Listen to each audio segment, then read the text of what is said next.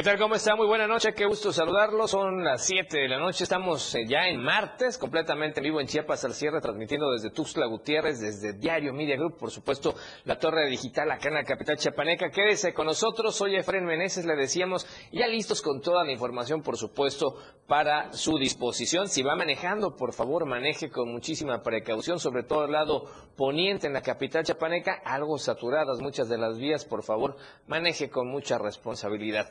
Recuerde que todos los días a usted le informamos de 7 a 8 de la noche de la mejor, de la mejor manera. Y ya estamos a su disposición, obviamente en todas las plataformas digitales, las redes sociales y por supuesto la radio del diario. Y a continuación le comparto a usted la cuenta o las cuentas para que nos pueda seguir, compartir, ver y obviamente también comentar. Empezamos con la cuenta de ex, antes Twitter. Estamos en Diario Chiapas para que nos pueda incluso contestar la encuesta de la semana, la pregunta bastante interesante. Si prefiere Instagram, estamos en Diario de Chiapas Oficial.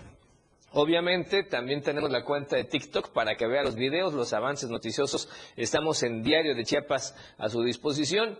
Y también, por supuesto, ya estamos eh, contigo a todos lados en la radio del diario, 97.7 de frecuencia modulada, Tuxtla Gutiérrez, San Cristóbal de las Casas y muchos municipios de la zona metropolitana y parte de la zona de los Altos, como eh, Venustiano Carranza, eh, Suchiapa, San Fernando, Berriozábal, Chiapa de Corzo, que ya cierra su feria. Ahí estamos en 97.7 de FM. En el norte de Chiapas nos escuchan en 103.7 de frecuencia modulada, gracias a la radio del diario. Saludos hasta Palenque, playas de Catazajá, Salto de Agua y por supuesto al vecino estado de Tabasco en la región de Los Ríos que muy amablemente nos escuchan todos los días de 7 a 8 de la noche allá muy cerca de Palenque. Además, acá muy cerca de la capital chiapaneca estamos en Radio Naranjo, La Voz de Berrozábal, 106.7 de frecuencia modulada. Siga con nosotros en sintonía, por supuesto, con toda la información importante para usted. Recuerda en Facebook, Diario TV Multimedia, Diario de Chiapas y la radio del diario. Y hoy la tendencia que queremos hacer juntos es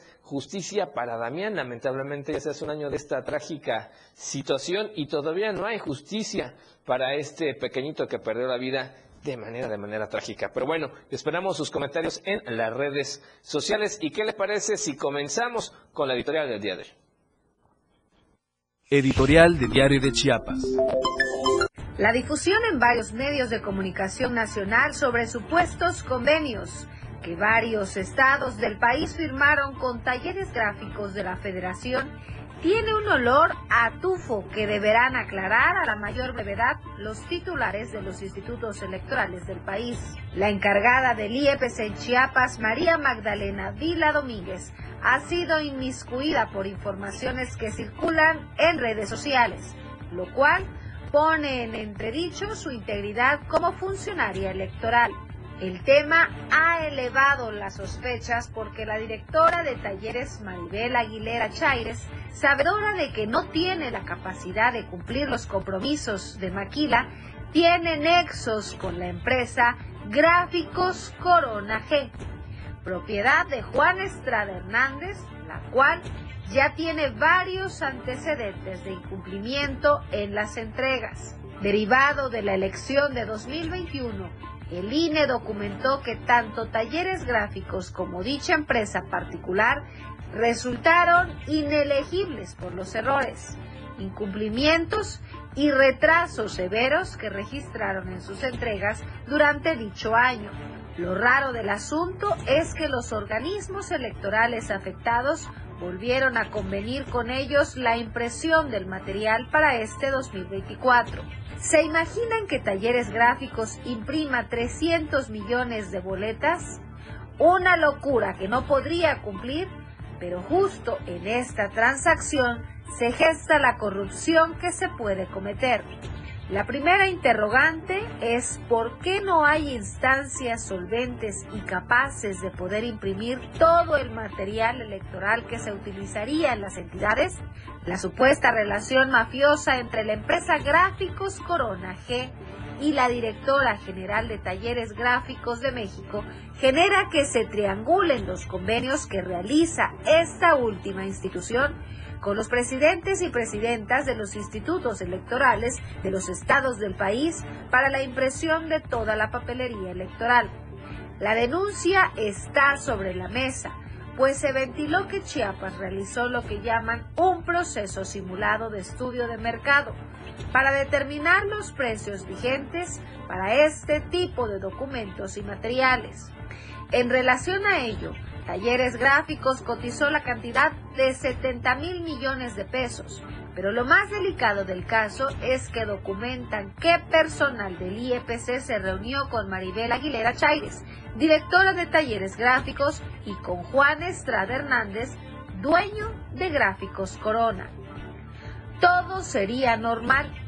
Presa de Estrada no estuviese impedida legalmente para asignar convenios. Insistimos, la política que ha emprendido la directora general de Talleres Gráficos en contubernio con su empresa consentida busca presionar a las entidades participantes en las elecciones a darles toda la maquila y esto afecta a las empresas locales como las de Chiapas. De ahí que sea gratificante que la encargada del IEPC no se haya prestado a estas componendas pues si de algo no queremos carecer en estos tiempos de incredulidad y violencia, es de la confianza al órgano electoral.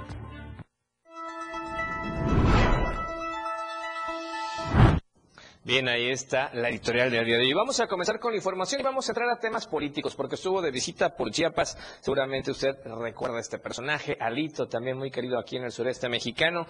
Y resulta que él afirma que en seguridad no se debe sacar raja política. El presidente del Comité Ejecutivo Nacional del Partido Revolucionario Institucional, Alejandro Moreno Cárdenas, aseguró que Chiapas pasa por un mal momento en materia de seguridad al estar a merced de grupos de la delincuencia. Durante un encuentro con los comités municipales en la ciudad de Tuxtla Gutiérrez, el dirigente nacional del PRI manifestó que Chiapas dejó de ser el pulmón de México al último refugio de la delincuencia. Esto al referirse a los últimos acontecimientos que han marcado la entidad en materia de seguridad y de bienestar social, pero recalcando que no hay que sacar raja política señalar y dejar claro que los retos en seguridad, en salud, en economía, en educación, son retos de todos. Creo que en los temas de seguridad tenemos que trabajar en coordinación los tres órdenes de gobierno, trabajar muy coordinados, presentar programas, proyectos, porque eso nos ayuda. Lo que queremos es que haya paz, armonía y tranquilidad. Y en los temas de seguridad no se puede sacar raja política. Hay que dar resultados, hay que avanzar, hay que construir y nosotros sabremos de construir plataforma, proyecto, porque el tema de la seguridad es un tema de todos, es de los tres órdenes de gobierno, federal, estatal y municipal, pero también... En este hilo de ideas, mencionó que desde el tricolor se buscan estrategias para fortalecer a los elementos de seguridad pública como las instituciones, tarea que recalcó como primordial para dar resultados en la materia. Por otra parte, y en lo que respecta en materia electoral, Cárdenas Moreno expresó que en Chiapas se estará definiendo al mejor perfil para buscar la gubernatura, la cual adelantó será una mujer, ya que consideró que son tiempos de mujeres. Para cerrar, Alejandro Moreno dio una reflexión a las y los militantes chiapanecos, a quienes también invitó a seguir fortaleciendo al partido para llegar más fuertes y comprometidos el día de la jornada electoral del 2 de junio. Para Diario Media Group, Ainer González. Bien, y ahora vamos a pasar a temas de ciencia y tecnología, porque resulta que seis equipos, tres de nivel medio superior y tres de superior, se enlistan ya para representar lo que sería la Feria Mexicías e Ingeniería. Y es que tras un derroche de creatividad, innovación, originalidad y mérito científico de las y los estudiantes eh, chiapanecos de nivel medio superior y superior de diversas instituciones, pues culminó con éxito su inscripción a la Feria Mexicana de Ciencias e Ingenierías. Así lo informó el director general del ICTI, que es el Instituto de Ciencia, Tecnología e Innovación, Elmer Ferraz Coutinho. El titular del ICTI precisó que el mes de diciembre fue cuando se realizó la Feria de Ciencias e Ingenierías Chiapas, donde resultaron seis ganadores o seis equipos ganadores, tres de nivel media superior y tres restantes de nivel superior. Ferraz Coutinho explicó que esta Feria Mexicana de Ciencias e Ingenierías tiene como objetivo premiar la investigación enfocada a dar respuesta a necesidades de sectores estratégicos estatales y nacionales. Fue así que tras una exhaustiva deliberación se determinó que seis equipos fueran los responsables de representar a Chiapas. Son estudiantes de los municipios de Simojovel, de Tapachula y de Tuxtla Gutiérrez, quienes ya están inscritos en este padrón de participantes de esta segunda ronda de evaluaciones. Los ganadores de la etapa nacional serán anunciados el próximo 16 de febrero y la premiación se realizará en Aguascalientes el 29 de, 29 de febrero y 1 de marzo de este año. Los proyectos participantes son en Ciencias Básicas, Proyecto Piñón como alternativa en el tratamiento del pie diabético de alumnos del Colegio de Bachilleres de Chiapas del plantel 145 Tuxtla Sur y el proyecto Reactor Fotocatalítico para la descontaminación del agua de estudiantes de la Universidad Politécnica en Tapachula. También hay otro proyecto denominado Casa Sustentable de alumnos del COVACH, plantel 234, Plan de Ayala, y además también el proyecto Sinapsis Aritmética de estudiantes del CECIT número 10 en Simojovel y el proyecto Génesis, dispositivo lúdico para la enseñanza de sismos de alumnos del Instituto de Investigación en Gestión de Riesgos y Cambio Climático de la Universidad de Ciencias y Artes de Chiapas. Brevemente vamos a enlazarnos hasta la zona norte de Chiapas, vamos a Palenque porque ya está Cristian Castro con información importante, se realizó un acto cívico en el Parque Central de Palenque, vamos a ver de qué se trató. Adelante Cristian, te escuchamos. Hola, ¿qué tal, Efraín? Muy buenas noches, qué gusto saludarte, un saludo para todo el auditorio del diario de Chiapas. Así es, bueno, pues comentarte que eh, pues este lunes el personal de la Secretaría de la Defensa Nacional, en coordinación con el Ayuntamiento Municipal de Palenque, eh, Protección Civil, Tránsito del Estado, Tránsito y Vialidad Municipal, Policía Municipal y personal del sistema DIF eh, municipal realizaron un homenaje cívico en la explanada del Parque Central de Palenque con la presencia de personal y elementos de cada dependencia de los tres órdenes de gobierno, además de ciudadanos que estuvieron presentes. Estos homenajes los realiza la Secretaría de la Defensa Nacional de forma mensual aquí en la ciudad y tienen el objetivo de concientizar a la población en el respeto y la preservación de los valores cívicos y sobre todo de los honores hacia la bandera nacional, ya que son características muy importantes que nos dan la identidad de mexicanos y que nos hacen sentirnos orgullosos de portar los colores y mantos patrios. Es por ello que las autoridades de los tres niveles de gobierno reconocen la importancia que tienen estos valores para la sociedad e invitan a la población a no perder estos valores y sobre todo a respetar nuestros emblemas nacionales ya que con esto también ponemos el alto el nombre de México. Así que, pues así la información con este acto cívico que mensualmente organiza la Secretaría de la Defensa Nacional y que, eh, bueno, pues se llevó a cabo el día de ayer aquí en Palenque. Gracias, Cristian, por la información. Un abrazo, te escuchamos mañana. Bien, vamos a corte comercial. Primero de esta noche regresamos con más en Chiapas al cierre. 97.7 FM, XHGTC, Radio en Evolución Sin Límites. La radio del diario, contigo a todos lados. Esto es Chiapas al cierre. Las 7 con 14 minutos. Para participar en la vida política de nuestro estado, las chiapanecas y los chiapanecos contamos con el Instituto de Elecciones y Participación Ciudadana, que organiza elecciones, fortalece la educación cívica y trabaja por la paridad, la inclusión y el reconocimiento de la pluriculturalidad en el ejercicio de los derechos político-electorales. En el Instituto de Elecciones y Participación Ciudadana, trabajamos para ti. El próximo 2 de junio de 2024, las elecciones estarán en manos de la ciudadanía. Puedes observar el proceso electoral, recibir y contar los votos de tu comunidad Revisa las convocatorias. Con tu participación se instalarán más de 170.000 casillas para elegir a quien ocupará la presidencia de la República y más de 20.000 cargos en todo el país. Participa, tu decisión es importante. INE. Con los votos de los diputados y senadores del Partido Verde, se logró la mayoría para aprobar la reforma constitucional que garantiza que los programas sociales del presidente López Obrador sean un derecho permanente. Y año tras año los diputados del Verde votan para otorgar recursos para la pensión universal de adultos mayores, el apoyo económico del programa Jóvenes Construyendo el Futuro, las becas bienestar para todas las familias con hijos en educación básica y la beca universal para estudiantes de preparatoria. La 4T también es verde. Partido Verde Chiapas. Ahora las noches de lunes a jueves se disfrutan más en compañía de Moisés Jurado. Disfruta de la mejor música de ayer, hoy y siempre, en punto de las 9 de la noche en Las Inolvidables de la Radio del Diario, contigo a todos lados.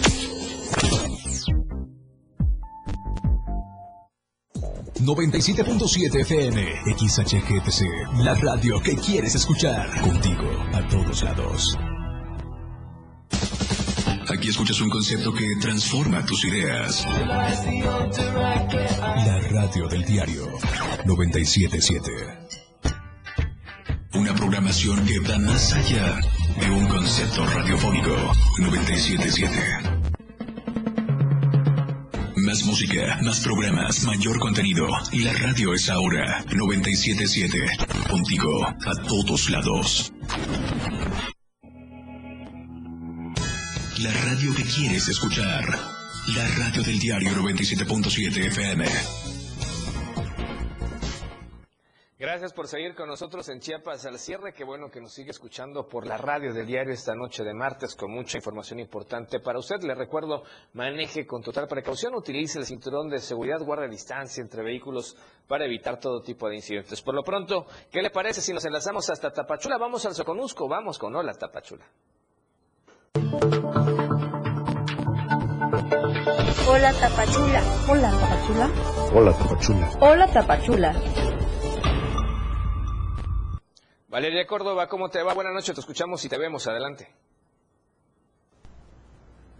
Buenas noches, Efren. Buenas noches para todos los que nos están sintonizando en este martes, segundo día de la semana. Como siempre, les saludamos con muchísimo gusto desde la región Soconusco, en donde tenemos noticias bastante importantes el día de hoy. Es que el ejército guatemalteco reforzó sus fronteras con nuestra entidad, así también con Tabasco. Esto con la finalidad de impedir que células criminales ingresen a su territorio. Tras los recientes hechos de violencia en distintos municipios de la entidad, las fuerzas militares guatemaltecas desplegaron más fuerza en distintas bases de operaciones, sobre todo en la montaña que comparten con ambos países por el lado justamente del departamento de Huehuetenango y frontera con Malapa. También han implementado un cerco de seguridad en Tajumulco, en las colindancias con municipios como Unión Juárez y parte de la Sierra Mariscal. La inteligencia militar del país centroamericano detectó el pasado 14 de enero la presencia de sujetos armados, lo que originó un enfrentamiento a balazos que dejó dos detenidos. Desde entonces, la seguridad en toda la franja fronteriza se intensificó, así como en el puerto de Ocos, limítrofe con playas de Suchiate, donde también hay presencia militar ante la exigencia de vigilancia por parte de pobladores de comunidades y municipios fronterizos con México. Por aire, mar y tierra, las tareas de resguardo por parte de la milicia guatemalteca se acentúa, mientras que del lado mexicano la presencia de soldados es escasa y sin llegar hasta las zonas de mayor conflicto. La política de presión en seguridad inició durante el mandato del presidente Alejandro Yamatei y persiste durante los primeros días de gobierno de su sucesor Bernardo Arevalo, quien desde que realizaba campaña como candidato se pronunció en distintas ocasiones a favor de las tareas de seguridad en la frontera con México y la relación bilateral para brindar bienestar en la región. Recordemos que este no es el primer despliegue de eh, en la frontera de Guatemala con México. Justamente también el año pasado aproximadamente eh, dos mil soldados guatemaltecos fueron desplegados en esta misma zona debido a los hechos violentos que se han registrado en nuestra entidad. Seguiremos muy pendiente de esta situación y daremos puntual seguimiento. Cambiando totalmente de tema, en un acto de bastante generosidad y amor al prójimo, la familia de un joven tapachuteco diagnosticado con muerte cerebral, pues donó, realizó la donación de multitejidos por primera vez en el Hospital Nueva Frontera del IMSS aquí en Tapachula. Vamos a ver la información completa con Rafael Lechuga.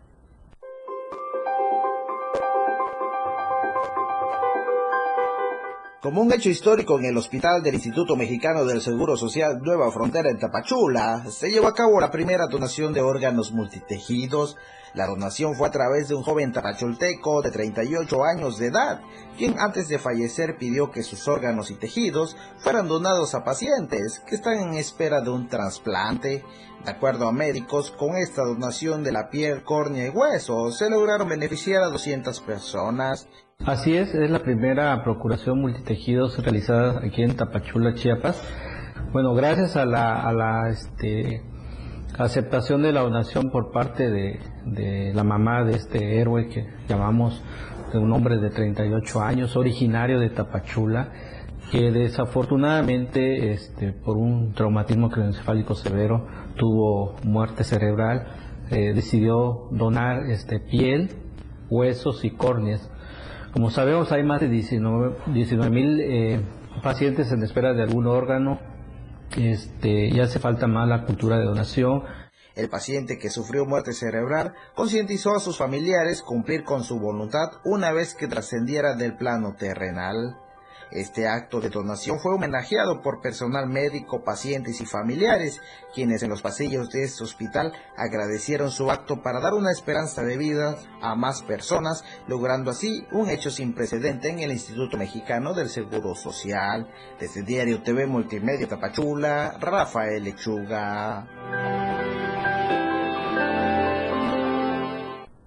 Y en otras noticias, ya para finalizar la tarde del día de ayer, se desplomó una avioneta fumigadora en el municipio de Frontera Hidalgo. El percance se registró alrededor de la 1.40 de la tarde cuando informaron que se había desplomado una aeronave fumigadora Piper PE-35 matrícula XBROP. Elementos de las diferentes corporaciones policíacas se trasladaron a un conocido rancho ubicado en el municipio referido, donde la avioneta propiedad de Aviación del Sol SADCB había salido del aeródromo Valle Tapachula para realizar trabajos de fumigación. Se presume que una falla mecánica en el motor hizo que el conductor de la aeronave perdiera altura y terminara desplomándose. Afortunadamente, el piloto resultó solamente con lesiones leves y fue trasladado a una institución médica para su valoración. Posteriormente, acudieron inspectores de la Agencia Federal de Aviación Civil con la finalidad de realizar las investigaciones correspondientes. Esperamos eh, pues la pronta recuperación del piloto y por supuesto también en cuanto tengamos la información de qué es lo que causó este accidente también lo haremos saber. Hasta acá la información el día de hoy. Nos vemos y nos escuchamos mañana miércoles ya mitad de semana con más noticias. Gracias Valeria Córdoba, como siempre, por la información. Te vemos y te escuchamos el día de mañana. Por lo pronto, vamos a otros temas, porque usted sabe que con estas temporadas donde hay mucho viento, pueden convertirse en un peligro los incendios de pastizal, luego se salen de control y generan muchos problemas. Por eso las autoridades piden no realizar este tipo de quemas. Vamos al reporte de Carla Nazar.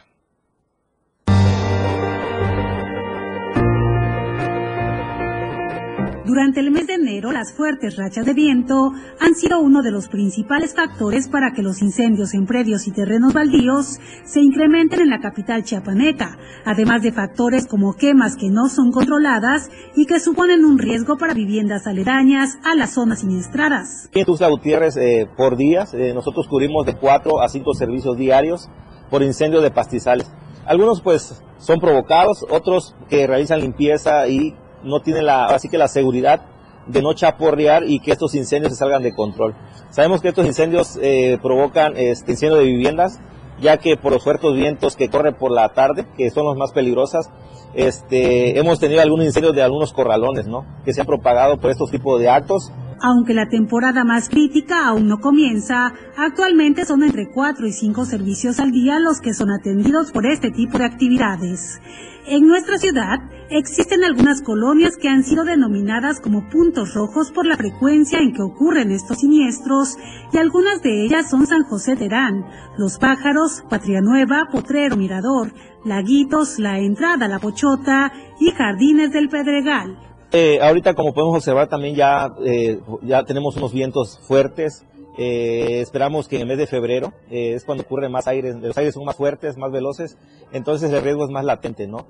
Y la temporada de incendio, que son para nosotros la temporada más fuerte, es en enero de marzo y abril, ¿no? Entonces la recomendación es que la población que tenga un predio a un costado de su domicilio, que lo chaporreen para quitarle la dimensión de la llama en caso de que se llegara a prender, ¿no? Porque sabemos que alcanzan hasta los 3 metros y es ahí donde se vuelve la, la emergencia más grande, mayor porque se puede propagar a un taller, a una vivienda, este, cosas muy flamables donde hay acumulación de plásticos. Es importante señalar que existen sanciones para quienes sean sorprendidos o denunciados por provocar un incendio de esta naturaleza. Por eso exhortan a la población a denunciar a través del 911 y en caso de requerir atención por parte de autoridades, ellos son los encargados de brindar apoyo y realizar las quemas controladas con el fin de mitigar el riesgo que ésta se salga de control para Diario Media Group, con información de Carla Nazar e imágenes de Manuel Sánchez. Bien, tiempo de comerciales. Vamos al segundo corte de esta noche y efectivamente hay que evitar los incendios de hacer este tipo de quemas comerciales. Y regresamos con más en Chiapas al cierre. Chiapas al cierre.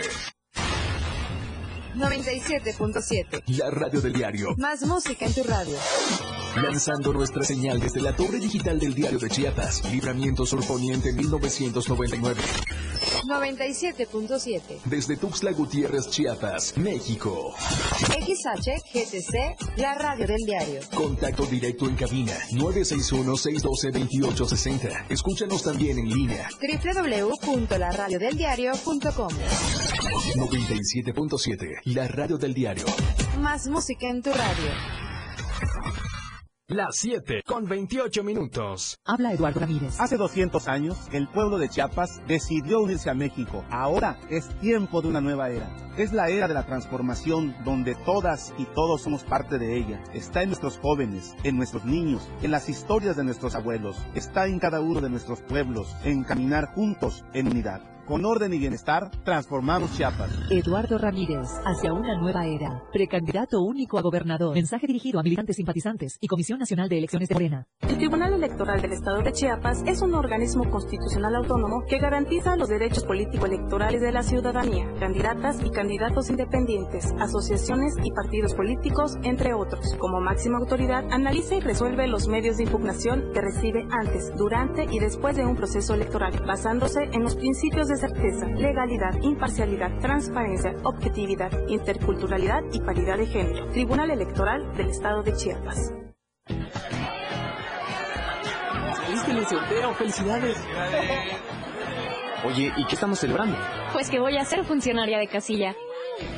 México celebra cuando le abres la puerta a la democracia. Si sales sorteada o sorteado, ábrele la puerta al CAE. Será un honor verte en las casillas el próximo 2 de junio. En estas elecciones, tu decisión es importante. INE.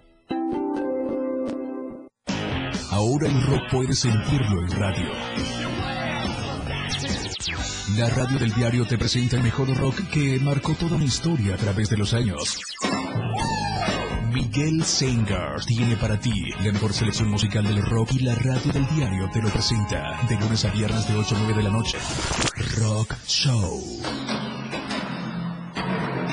Con Miguel Sengar en la radio del diario 97.7 contigo en el rock a todos lados. Infórmate ya en Chiapas al cierre.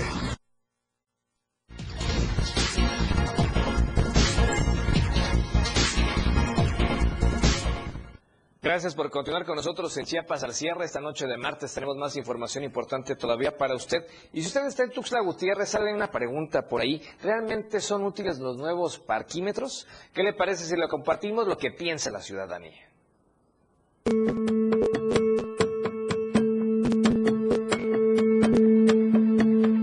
Desde el pasado 2 de enero entró en funcionamiento el parquímetro virtual en algunos puntos de Tuxtla Gutiérrez. La plataforma desarrollada por Cargo Móvil ofrece diversas funcionalidades para facilitar a los ciudadanos el proceso de estacionamiento. Sin embargo, ha desatado mucha polémica en los últimos días al ser una nueva modalidad que nunca había sido aplicada en la capital chiapaneca. Escuchemos a la ciudadanía qué tan conformes se encuentran con los nuevos parquímetros. Pues es algo novedoso muy bueno, sobre todo la ventaja de que puedes pagar con tarjeta, porque ¿qué pasaba antes? Eh, estabas estacionado y te ibas a hacer tu mandado y ya se me acabó el tiempo y ya voy corriendo a ponerle otra vez ese saldo, ¿no?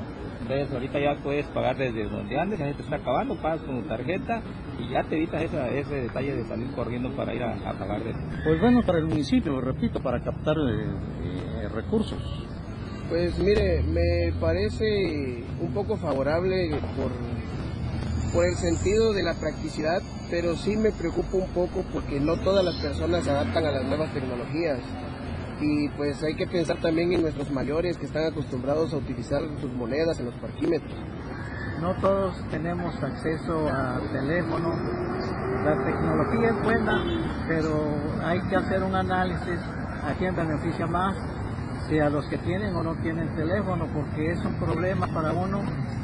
Prefiere uno meter el auto al estacionamiento que estar buscando número y apoyo para hacer una llamada para poder accesar al parquímetro. Al final del sondeo, la mayoría de los ciudadanos coincidieron que los nuevos parquímetros son muy útiles para aquellos que saben de las nuevas tecnologías, pero a la vez muy confuso para aquellas personas que no cuentan con un celular. Para Diario Media Group, Carlos Rosales.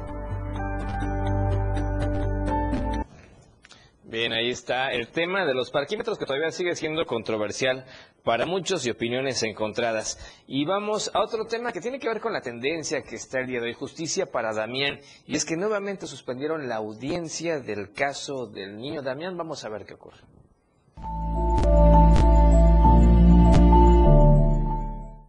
Cuando pareciera que la justicia en México ya no puede desilusionarnos más, sus representantes hacen todo lo posible por demostrar lo contrario pues la audiencia programada para el próximo viernes 26 de enero, en donde se presentarían pruebas contundentes del caso del niño Damián, nuevamente fue pospuesta. Porque estábamos afinando detalles con los abogados ya para ponernos de acuerdo cómo nos íbamos a proteger o hablar en la audiencia y le mandaron un oficio por correo diciendo que se posponía nuevamente esta nueva fecha porque nomás requerían documentos para aportar pruebas y detallitos de ese tipo, ¿no? Que no conozco mucho, pero me dijo mis abogados que se posponía nuevamente. Pero ¿por qué? Pues. Con impotencia, frustración y enojo, nuevamente los familiares de Damián tendrán que esperar una nueva fecha de audiencia con mucha desesperación y angustia porque hemos estado esperando esta fecha. Del 26 de noviembre la brincaron al 26 de enero y la estaban esperando con mucho agrado, pensando que ya se iba a solucionar lo del niño. Ellos están apostando a la reparación del daño económicamente, pero nosotros le estamos apostando a que se sepa la verdad por qué se involucró tanta gente de la Fiscalía en el caso del niño Damián. Y es que, de acuerdo con los familiares de Damián, hay muchas personas que están esperando que ya se sepa la verdad pues no solo se trató de la pérdida de la vida del niño. Acuérdense que aparte del niño Damián ya murió la persona a la que mandaron a vaciar la alberca y hay dos muertos por ese caso.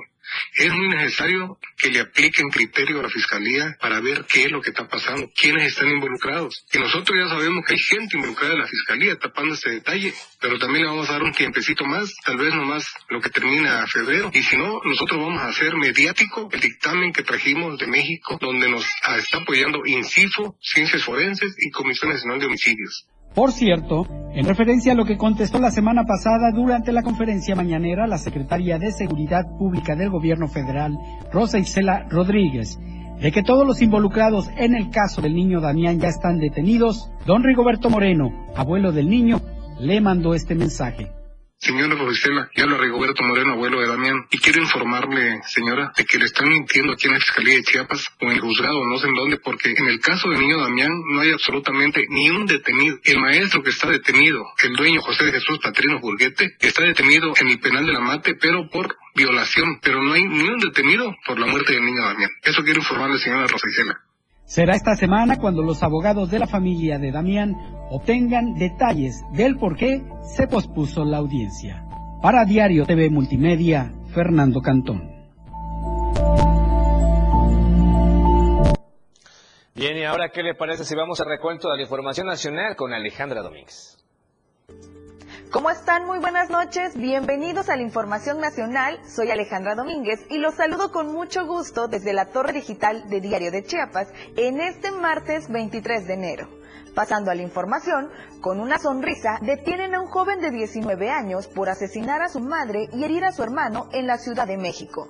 Si les parece, vamos a la información.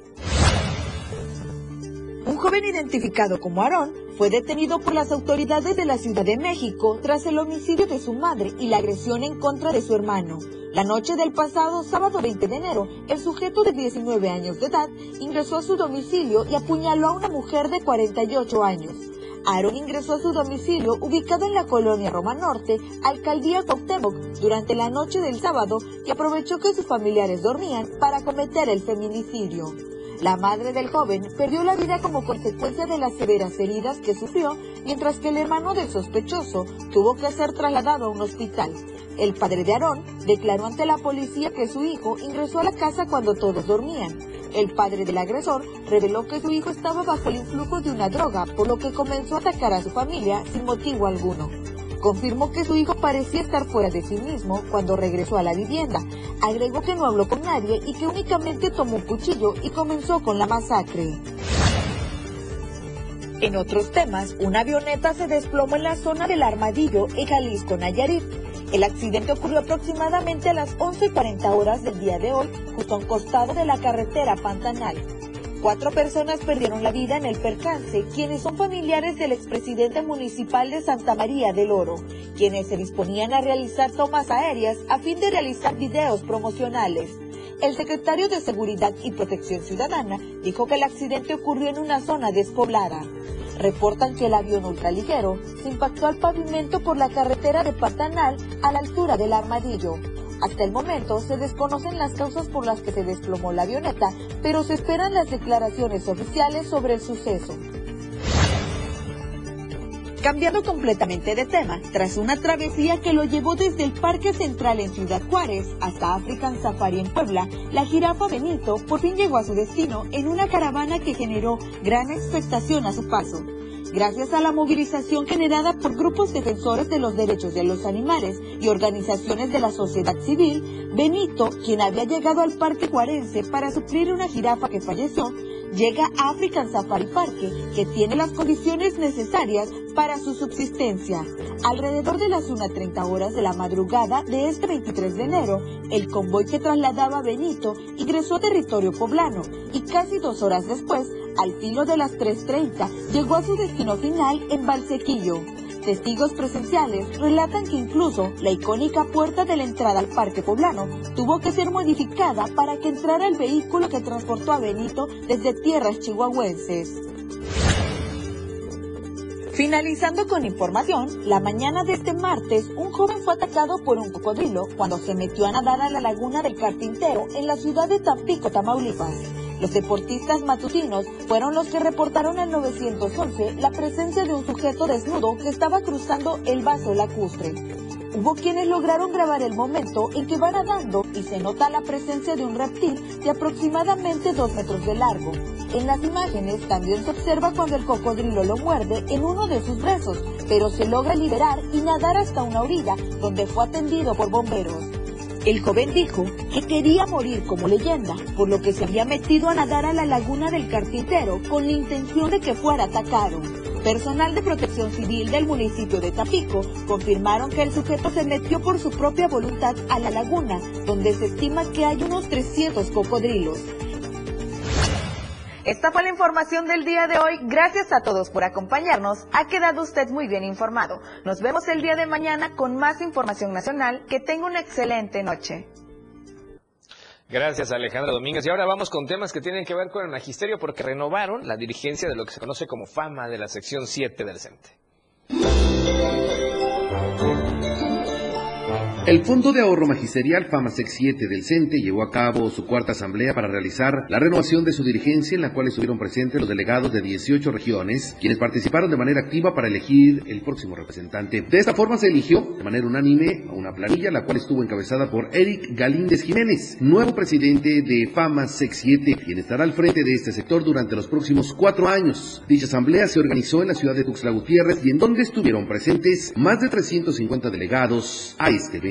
Cabe hacer mención que durante más de una década se ha fomentado el ahorro de los trabajadores, los cuales integran 18 mil socios actualmente y se maneja un recurso por arriba de los 420 millones de pesos. Eh, creo que el proceso fue un proceso democrático, creo que se llevó a cabo las actividades en tiempo y forma, las mesas de trabajo que el día de hoy se hicieron fue con el, con el fin y el propósito de eh, consolidar nuestra institución, de demostrar a la gente que somos un, un fondo de ahorro magisterial que puede ser de confianza para todos aquellos que desean estar y la gente que está aquí lo comprueba. Creo que más de 350 delegados que estuvieron acá comprobaron el trabajo democrático, justo, legal. Esta administración ya tiene un plazo de cuatro años, ¿no? Eh, esperamos que dentro de los propósitos eh, reales sea la construcción de nuestra, nuestro fondo de norma material, creo que ya es justo. Ya tenemos una relación muy marcada con la representación del CENTE en Chiapas y que nos va a abrir las puertas para sacar adelante ese trabajo. Obviamente también dejando claro a la gente que seguimos eh, resguardando sus ahorros con toda la confianza del mundo. Eric Galindo señaló que dentro del propósito de la nueva administración dentro de Fama es la gestión para la creación de un edificio para la caja de ahorro, como también dar continuidad al buen manejo y transparencia dentro de esta caja de ahorro, dejando en claro que se tiene apertura con respecto a las instancias oficiales, pero sobre todo con el CENTE en el estado de Chiapas que permita con esto alcanzar diversos beneficios para los socios. Para Diario Media Group, Eren Gómez. Bien, con esta información vamos a corte comercial. Es el tercero y último de esta noche. Regresamos con más acá en Chiapas al cierre. Chiapas al cierre con Efraín Meneses. La transmisión de la radio es invisible. Aquí escuchas un concepto que transforma tus ideas. 977. Las 7 con 43 minutos. Síguenos en TikTok y descubre la irreverencia de nuestros conductores. Y por supuesto, el mejor contenido para tu entretenimiento. Arroba la radio del diario. 97.7 PM. Contigo a todos lados. En los últimos cuatro años emitimos más de 771 recomendaciones gracias a la reducción en los tiempos de atención y sin aumentar el presupuesto, pues realizamos un esfuerzo sin precedentes para evitar dispendios, alcanzando resultados nunca vistos en la historia de la Comisión. Por ello, hemos dejado de ser la institución nacional de los derechos humanos más costosa y menos efectiva del mundo. Conoce nuestro modelo de defensa en cndh.org.mx. En México, cada 85 segundos, un negocio se crea para aportar en el engranaje que hace avanzar al país. El tiempo cuenta y tu negocio también. Entre febrero y agosto de 2024, el INEGI preguntará a todas las empresas qué, cuánto, cómo, dónde y con qué se produce en nuestra economía. Tu información es confidencial y solo se usará para fines estadísticos. Es tiempo de participar. Es tiempo de los Censos Económicos 2024. INEGI. Pásale, pásale, llévese, llévese. Eso por uno. Venga, venga, pásale, pásale. Recuerda que una imagen dice más que mil palabras. Anuncia tu marca en nuestras pantallas LED del diario Media Group. Mejor nitidez en nuestras pantallas. La mejor manera de vender tus productos y servicios. Contamos con el lugar más estratégico para que tu producto se vea. Ubicados en Antorcha Libramiento Sur Poniente, Boulevard Laguitos y Glorieta Plaza Sol. Contáctanos a los teléfonos 961-225-6501 y al 961-296-1355. Somos una extensión más del diario Media Group. Anúnciate en las pantallas del diario Media Group y haz de tu venta un éxito, porque queremos verte bien. Radio está. La radio del diario 97.7 FM. Contigo a todos lados. Evolución sin límites. Nosotros no ponemos música. Nosotros tocamos la música que quieres escuchar. Tenemos para ti una programación con alto contenido las 24 horas del día. 97.7 FM. Contigo a todos lados. Transformando ideas. La radio que quieres escuchar. La radio del diario 97.7 FM. Una programación que va más allá de un concepto radiofónico 977. Más música, más programas, mayor contenido. La radio es ahora 977. Contigo a todos lados. Entérate de lo que acontece a diario en Chiapas al cierre. Qué bueno que sigue con nosotros en Chiapas al cierre esta noche de martes y vamos a ver cómo está el tráfico vehicular en diferentes avenidas de Tuxtla Gutiérrez, sobre todo las vías rápidas. Vamos a la zona de Plaza Sol, aquí en la Quinta Norte, si usted va manejando por ahí, nuevamente, como todos estos días a esta hora se hace pico, por decirlo coloquialmente, se satura del carril que va de oriente a poniente sobre la Quinta Norte, mucho movimiento, maneje con precaución.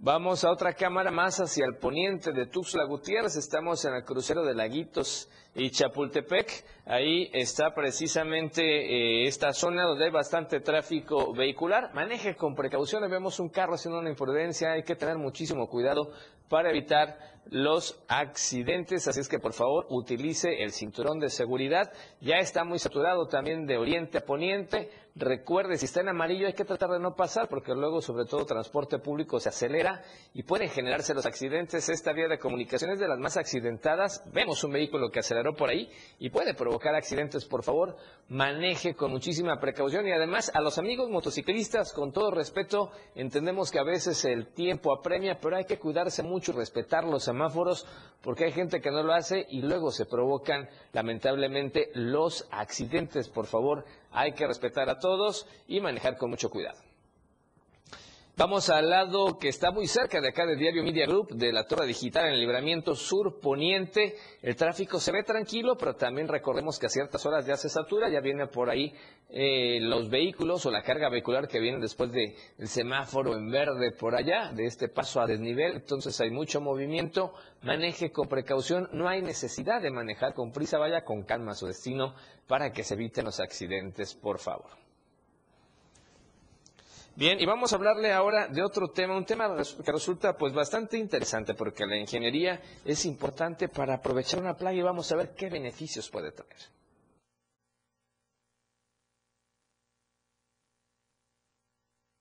Está en riesgo y esto debido a una planta ornamental que fue introducida hace más de un siglo en México y que hoy es considerada una plaga. Se cuenta que el lirio acuático fue llevado al humedal de Xochimilco en el año de 1897 por órdenes del entonces presidente Porfirio Díaz, quien deseaba agradar a su esposa Carmen Romero Rubio. En aquellos años, las familias adineradas estaban fascinadas por esta planta oriunda de la cuenca del Amazonas y la consideraban un ornamento muy elegante. Sin embargo, el lirio acuático se reproduce con facilidad y con los años logró salir del centro del país, afectando en la actualidad a estados como Chiapas o Yucatán. Actualmente, una investigación en desarrollo elaborada por la Facultad de Ingeniería Ambiental de la UNICACH propone aprovechar el lirio, como sucede con el sargazo, para convertir esta plaga en una materia prima que sea útil en la industria de la construcción, elaboró ladrillos ecológicos. Que la incorporación del lirio puede mejorar eh, la resistencia, la compresión y también el peso que soportan estos ladrillos. Estas propiedades de mejora de los ladrillos son lo que ayudan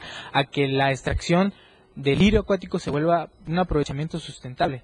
La extracción que se está haciendo actualmente es de una laguna de Chiapa de Corzo, que actualmente se encuentra en un estado crítico. Actualmente las, de las tres hectáreas que se encuentran en esa laguna, el 95% está infestada de lirio acuático, lo que hace que la fauna y la flora nativa se desplace y no se pueda ya encontrar en esa, en esa laguna. En el municipio de Chiapa de Corzo, la laguna Cupasmí es el centro de extracción de esta planta, en donde los investigadores estiman que hay una alta capacidad para elaborar a miles de ladrillos ecológicos. A partir de que nosotros obtengamos los certificados de calidad, a partir de las pruebas que se hacen establecidas en las normas técnicas de estructuras y construcción en mampostería, nosotros podemos empezar a producir estos ladrillos. Una mezcla de material arcilloso pesado en seco, nosotros podemos añadir el 10% de lirio en su peso a partir de la arcilla. Es decir, si yo tengo 100 kilos de arcilla, puedo añadir 10 kilos de lirio acuático. Y bien, eh, fue una de nuestras motivaciones, fue uno de nuestros ejemplos a seguir, el sargazo, que también ha sido utilizado en Acapulco, en las costas. Entonces, nosotros a partir de, de esa idea decidimos también, bueno, el lirio también es, es, una fibra orgánica, que es lo que es el sargazo. Entonces, ¿por, ¿por qué no el lirio no se puede involucrar a los procesos? Los estudios en laboratorio también respaldan la fiabilidad de las fibras orgánicas del lirio en la mezcla con las arcillas para elaborar estos ladrillos. Esta investigación se encamina a obtener los certificados de calidad y seguridad que se necesitan y que permitan llevar a cabo esta innovación para más empresas. La laguna, eh, a partir de, de un metro cuadrado, nosotros podemos sacar 56 kilos de lirio acuático, lo que nos ayuda a la producción de los ladrillos. Haciendo los cálculos únicamente en esa laguna, nosotros podemos alcanzar la producción de 1.263.000 ladrillos a partir de la extracción. La meta principal del proyecto no solo es ubicarnos aquí, nos ubicamos aquí como área de estudio para poder desarrollar los prototipos, la investigación como tal, ya que el recurso ha sido eh, un poco limitado, pero el objetivo no es ese, el objetivo es involucrarnos a áreas especiales, específicamente las áreas naturales protegidas. Sabemos que la presa de Malpaso, la presa de Peñitas, las lagunas de Catazajá, han sido involucrados en procesos de que la, plaga del lirio acuático es, es, demasiado y ha desplazado fauna importante dentro, dentro de esas lagunas. Al igual que el sargazo, la ciencia ofrece opciones para el lirio acuático. Por ejemplo, ha demostrado también ser útil en la producción de biogás, para composteo e inclusive en la creación de prebióticos. Otro uso es el que proponen los investigadores chiapanecos, que ofrece el potencial de mejorar un producto de amplia demanda y al mismo tiempo salvar a lagos y lagunas de esta plaga. Para Diario Media Group, Marco Antonio Alvarado. Bien, y vamos a otro tema porque por inconformidad en Avalúo resulta que seguirá cerrado el acceso a la zona arqueológica de Tonina.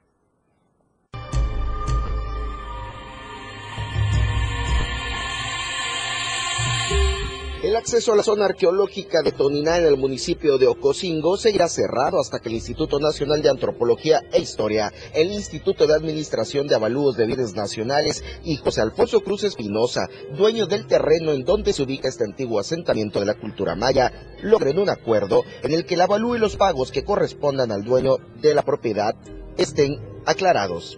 Es el propio Cruz Espinosa quien detalla los pormenores de esta situación. Nosotros pedimos ahí al, señor presidente Andrés Manuel López Obrador que, tome cartas en el asunto, porque ya llevamos cinco meses cerrados.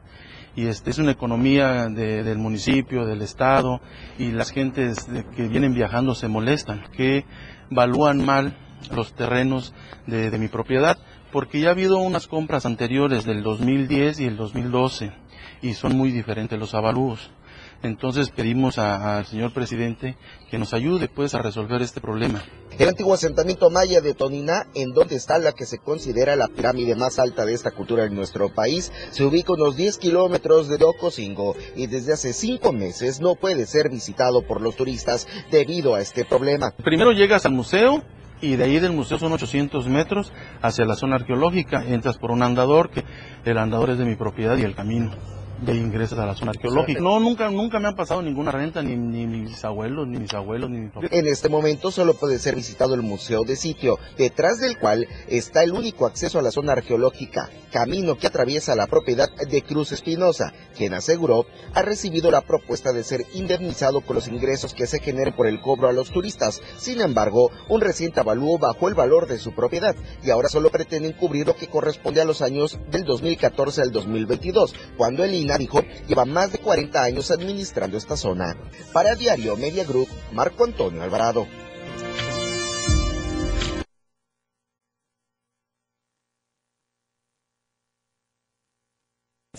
Y con eso estamos llegando al final de la emisión del día de hoy. Gracias por habernos acompañado, compartido y comentado, por supuesto, en las redes sociales. Recuerde, mañana de 7 a 8 de la noche lo esperamos en Chiapas a cierre. Soy Efren Meneses, gracias por acompañarnos. Y por cierto, una felicitación especial al joven Arturito eh, Cáceres Meneses, que hoy está cumpliendo años. Muchísimas felicidades. Joven ya, por supuesto, totalmente deportista. Muchísimas felicidades. Nos vamos, disfruta del resto de la noche de este martes, como usted ya sabe y como tiene que ser, de la mejor manera. La información continúa en Chiapas al cierre. Te invitamos a que nos sintonices en nuestra próxima emisión con Efraín Meneses. Él te tendrá toda la información de lunes a viernes de 7 a 8 de la noche. Información oportuna. Por el 97.7 FM, la radio del diario. La radio del diario.